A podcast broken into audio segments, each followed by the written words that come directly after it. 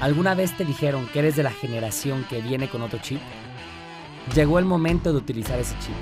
Aquí no contamos historias, las creamos, opinamos y lideramos.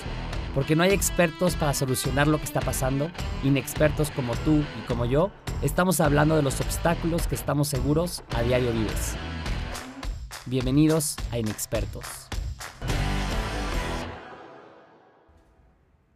Bienvenidos a otro episodio de Inexpertos Podcast. Yo soy Ismael Hernández y esta es una edición especial porque estaremos platicando un poco de todo lo que pasó en este 2020 y de lo que creemos que puede pasar en el 2021. Eh, pues yo defino este año, este 2020, como un punto de quiebre, un año de quiebre donde millones y millones de vidas fueron impactadas, evidentemente por una pandemia y que cambió radicalmente la narrativa en la que teníamos y cambió eh, toda una realidad y vivencias, eh, sufrimientos, innovaciones, formas de convivir, muchas, muchas cosas de nuestras vidas diarias a nivel mundial. Un solo evento tuvo un impacto eh, radical en la forma en que vemos el mundo, en la forma en que nos relacionamos con la gente. Y voy a empezar un poco por cómo lo viví yo y qué pasó para mí en este 2020. Yo ya venía del 2019, em, yo trabajaba en una, en, una consultoría que se llamaba McKinsey Company, bueno, se llama McKinsey Company, que es una consultoría a nivel mundial que se dedica a asesorar negocios, eh, a grandes, grandes empresas, empresas multinacionales, desde ayudarles con estrategias de negocio, estrategias de crecimiento, estrategias de eficiencia, transformaciones completas de sus cadenas de producción, muchas cosas y se dedican justamente a inventar, a hacer, hacer cosas mejores, ¿no? Eh, que la verdad está muy contento ahí, pero también eh, digo, por eso, por eso el 2020 para mí personalmente empezó como un punto de quiebre, porque cambia radicalmente la trayectoria de mi vida profesional. Eh, lo que estaba haciendo en ese momento pues no me, no me daba la satisfacción de, este convencimiento social y de cómo ayudar a las personas. Cuando veía que Morelia, mi ciudad que tanto quiero, se sigue y se sigue rezagando en todos los ambientes, en ambientes de seguridad, en ambientes de economía, que no había oportunidades, digo, y ahora mucho menos, en desarrollo municipal, muchas cosas que en verdad estaban pasando y que veía que la vida de los morelianos cada día se iba deteriorando. Y con mi cofundadora, eh, Michelle Garibay, con ella, al estar platicando, imagino en una de estas pláticas que todo el mundo tenemos, que estás en un plática, un café, comiendo con los amigos o algo, en donde te quejas de la situación que estás viviendo, dices, oye, esto se puede hacer mejor, aquello se debería de mejorar, estas cosas debemos de, apostar a hacerlas mejor. Y, y, ahí con Michelle en ese café hace un año, en, en octubre de 2019, eh, dijimos, sabes que es momento de nosotros tomar acción y nosotros poner el ejemplo de cómo podemos hacer las cosas diferentes y mejores. Entonces, pues, eh, dado, que, dado que Michelle también está trabajando en otro, en otro despacho eh, laboral, digamos, y fiscal, perdón,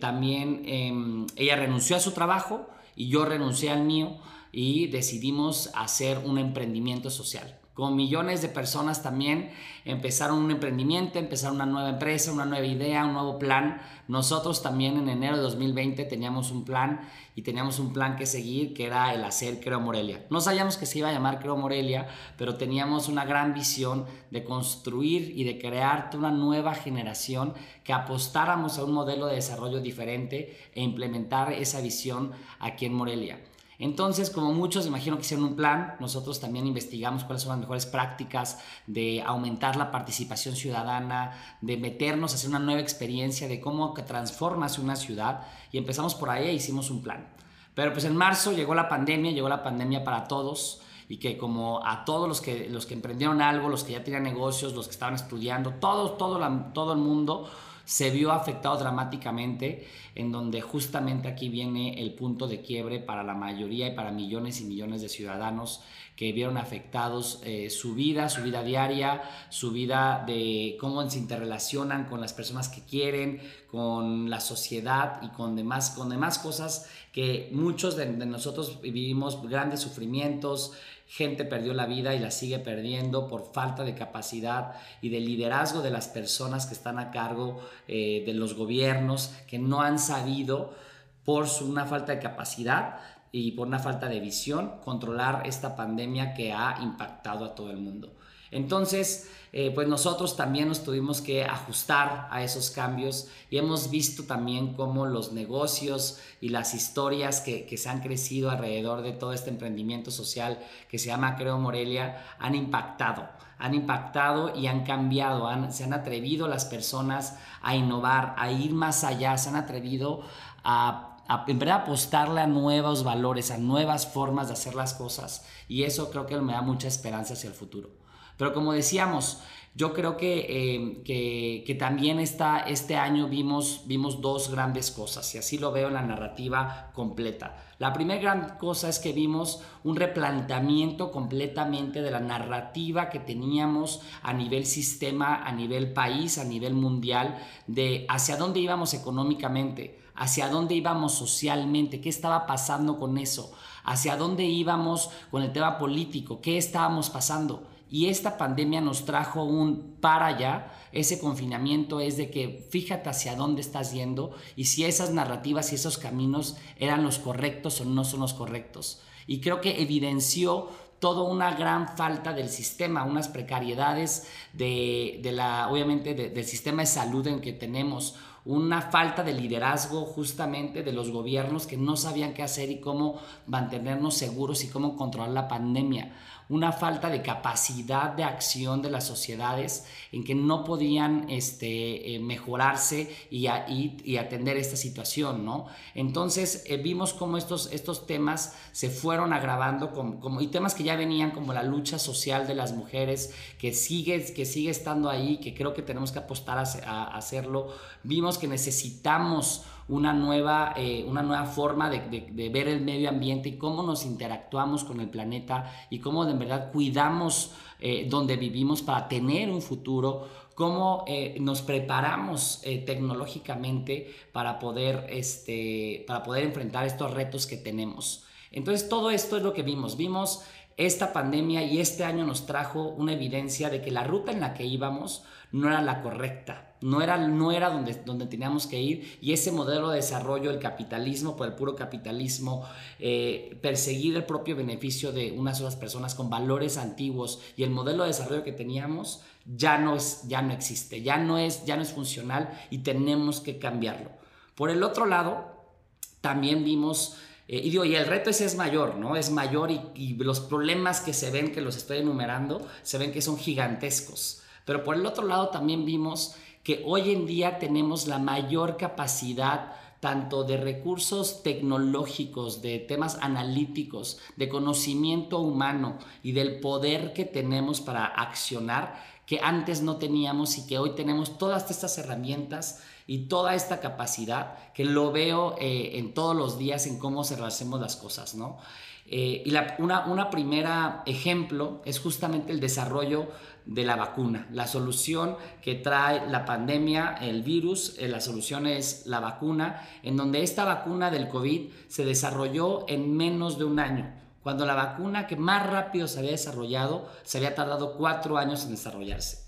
Esto también es una muestra de que cuando nos unimos, la comunidad científica se une, se comparte, se viven nuevos valores y nos enfocamos en arreglar un problema, lo podemos hacer. Tenemos las capacidades, el conocimiento y sabemos cómo se tienen que solventar los problemas uno por uno. Entonces también veo ese, ese nivel de esperanza y espero que eso sea lo que caracterice todo el 2021. Que alrededor de esto es justamente lo que veo eh, y lo que también que creemos en Creo Morelia que por eso eh, justamente yo hice mi punto de quiebra 2019-2020, es de que hay una nueva generación que está lista para tomar el protagonismo y la responsabilidad para crear un presente que construya un mejor futuro para todos. Eso creo que es lo que tenemos que apostar, una generación que vive nuevos valores, una generación que es la más capacitada de todas las generaciones que han estado, una nueva generación que en verdad plantea un nuevo modelo de desarrollo con nuevos valores económicos, con nuevos valores de cómo nos relacionamos con nuestro medio ambiente,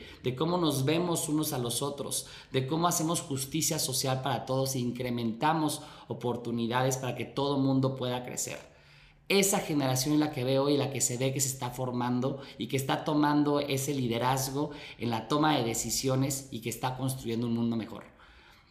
Entonces, como yo les decía, es de que este 2020 em, creo que ha sido un, año extraordinario, ha sido un año de mucho sufrimiento también para de muchas y muchas familias, para muchas personas cercanas que hemos perdido y que, eh, y que la verdad es un, es, un, es un año que nos invita a reflexionar, a reflexionar de las grandes capacidades que tenemos para enfrentar los problemas, y no solo estos grandes problemas a nivel mundial, lo vimos en historias pequeñitas cuando un comercio eh, que vendía playeras en una esquina se tuvo que digitalizar y ya las vende por redes sociales. Lo vimos cuando eh, personas que no estaban, eh, que no estaban listas para digitalizarse o para, para, utilizar las herramientas del siglo XXI, lo hicieron cuando, cuando intentaron hacer cosas mejores, cuando se atrevieron simplemente a innovar y autoformarse en una nueva versión de ellos mismos. Lo vimos como aprendimos a interactuar distinto con cada uno de nosotros y encontrarnos amigos o encontrar nuevas formas de hacerlo.